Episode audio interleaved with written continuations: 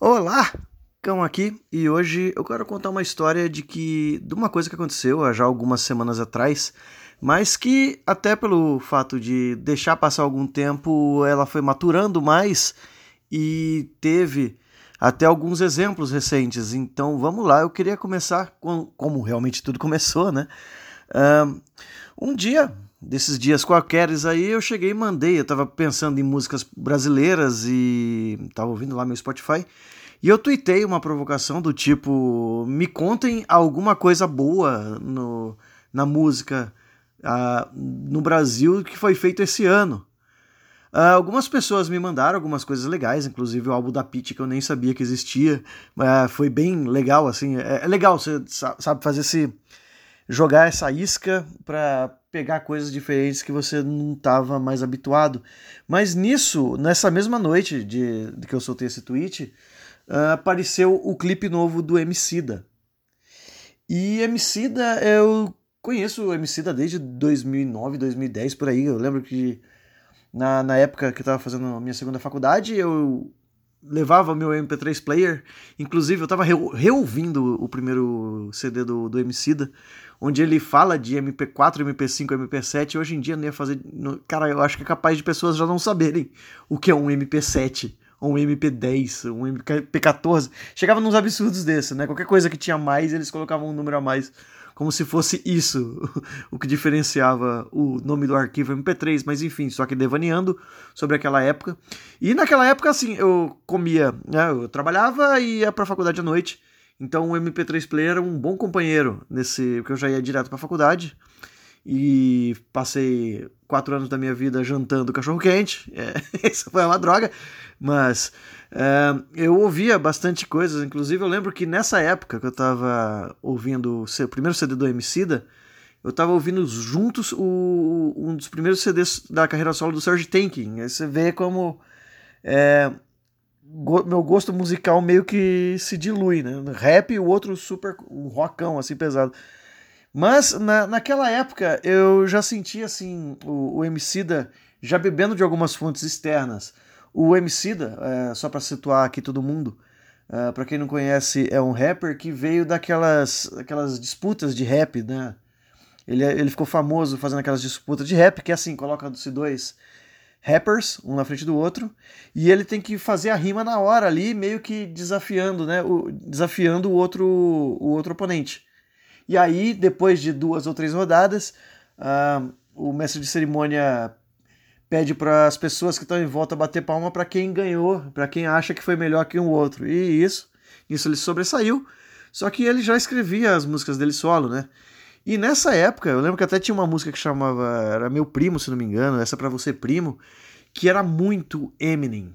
Eminem também foi um rapper que mais dos anos 90, começo de 2000, mas ele tinha aquela levada de começar bem tranquilo e, ir crescendo, né, numa crescente, até a música ficar extremamente tensa. Então o Emicida já fazia, né, seus, suas marabales ali de, de pegar um pouco de música de um e pegar do outro. Mas aí passou, eu não estava acompanhando muito o trabalho do Emicida, eu sei que ele fez algumas coisas mais leves, inclusive. É, de rap eu não estou acompanhando tanto rap assim, é, tirando um artista ou outro por conta do. Né, até, sei lá, não, não, não faço mais parte desse, desse mundo. Mas eu fui. Eu fui. Eu fui presenteado, inclusive, com esse novo clipe do Emicida, onde ele coloca a música Amarelo do Belchior, veja que inusitado, né? Um rapper colocando amarelo e chamando alguns artistas da daquele meio de de músicas onde tem o Pablo Vittar e tal, e que também não é do meu meio de, de ouvir, né? Não é do meu. Eu não, não é. Eu não gosto e não conheço, né? Eu não, não posso dizer assim que é ruim porque eu não tenho tanto afinidade. Tanto é que tem uma Maraju, Maraju, que canta junto com ele também, que eu fui atrás e ela tem um blues pesadão muito maneiro, cara. E você vê, uh, o ponto que eu quero chegar é o seguinte. Uh, ele chegou, fez uma música né, sobre, sobre depressão, sobre, sobre resiliência e tal, sobre coisas que ele passou e coisas que os amigos dele passou, Mas aí o, o ponto é o quanto ele misturou coisas aí que não tem nada a ver com o meio que ele vive. Ele foi lá, pegou uh, é, coisas externas da música que não é muito comum também, o pessoal que escuta ele ouvir as músicas e fez aquele, aquela mesclagem com a música dele, né? E ficou muito bom, inclusive o resultado do clipe também, a estética do clipe é muito boa e é, e é uma coisa que eu quero falar aqui, porque os clipes do MC são muito bons, eles têm, têm uma direção de arte, sabe, tem um cuidado muito, muito bom e eu, eu até arrisco a dizer que é o grande nome atual do, do rap nacional. Desculpa aí os puristas né, do, do, do dos Racionais, mas o, eu vejo o da criando muito e criando coisa diferente. O Criolo também cria bastante coisa diferente, né? Ele tem até um disco de samba. Mas é, essa, nova, essa nova leva de pessoas querendo fazer coisas diferentes e criar realmente, não só copiar a, a fórmula que já existe é muito boa, cara, e sai coisas completamente diferentes, pegando públicos completamente diferentes. E eu lembrei, por conta dessa, dessa situação, de um livro que o Alisson uma vez me recomendou, que chama Hobby como um Artista, do Austin Kleon. Kleon, desculpa se eu estou falando o nome errado, e provavelmente eu estou falando o nome errado, mas que ele fala exatamente isso, de você procurar é, artistas procuram coisas externas e, e mesclam nas suas artes para tentar criar outra coisa. E olha que coincidência. Ontem eu estava conversando com um grupo de pessoas que tem como hobby desenho. E eles estavam me falando, né? Assim, um falando o outro lá e eu quieto porque eu não desenho nada. Mas enfim, estavam conversando que às vezes quando eles começam a desenhar, eles acabam indo para um lado que parece muito com a obra de outra pessoa. E eles se sentem meio que culpado por conta disso, de ah, eu não estou criando, eu estou copiando. E nisso acabam acabam se sentindo meio culpado. Aí um deles falou assim, cara, é inevitável. Você tem as referências das outras pessoas, é evidente que você vai trazer um pouco da, dessa bagagem que você traz é, junto com as coisas que você vai criando. Mas com o tempo você acaba criando uma coisa sua porque vai fazendo uma amálgama de tudo aquilo. E é mais ou menos isso que o livro fala também.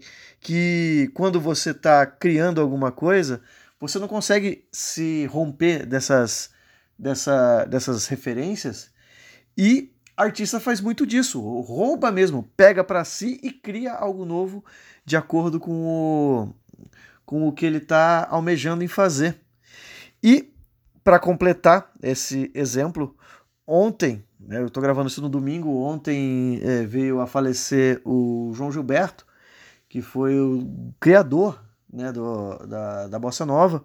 E num desses programas que passam na Globo News de madrugada, estava tendo um, um, repórter, que eu não vou me lembrar o nome, que estava contando que era amigo dele de, de longa data e que uma vez ele perguntou como veio a ideia né, da batida sincopada, né, porque ela vai pegando no contratempo do, do, da, da música normal, e como é que ele chegou nessa batida sincopada do, da bossa nova.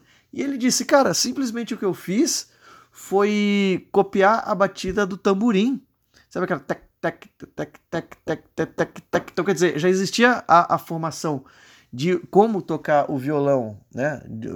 Pro samba ou pro, pro negócio, mas ele pegou um outro instrumento e meio que sampleou né, no violão e deu no que deu. Ah, tudo faz, né? Ele já tinha um bom conhecimento de jazz, tanto é que o, o, o Stan Getz cham, chamou ele para gravar um disco lá em 69 e tal, mas porque ele já tinha realmente um conhecimento de jazz e tudo isso ajudou não foi só a ideia, né? Não foi só a, a o estalo de copiar o tamborim, mas a, a ideia de misturar tudo isso, o grande conhecimento que ele tinha com o jazz, com essa coisa simples, transformou alguma coisa diferente, onde virou, né, o que todo mundo seguiu daí para frente.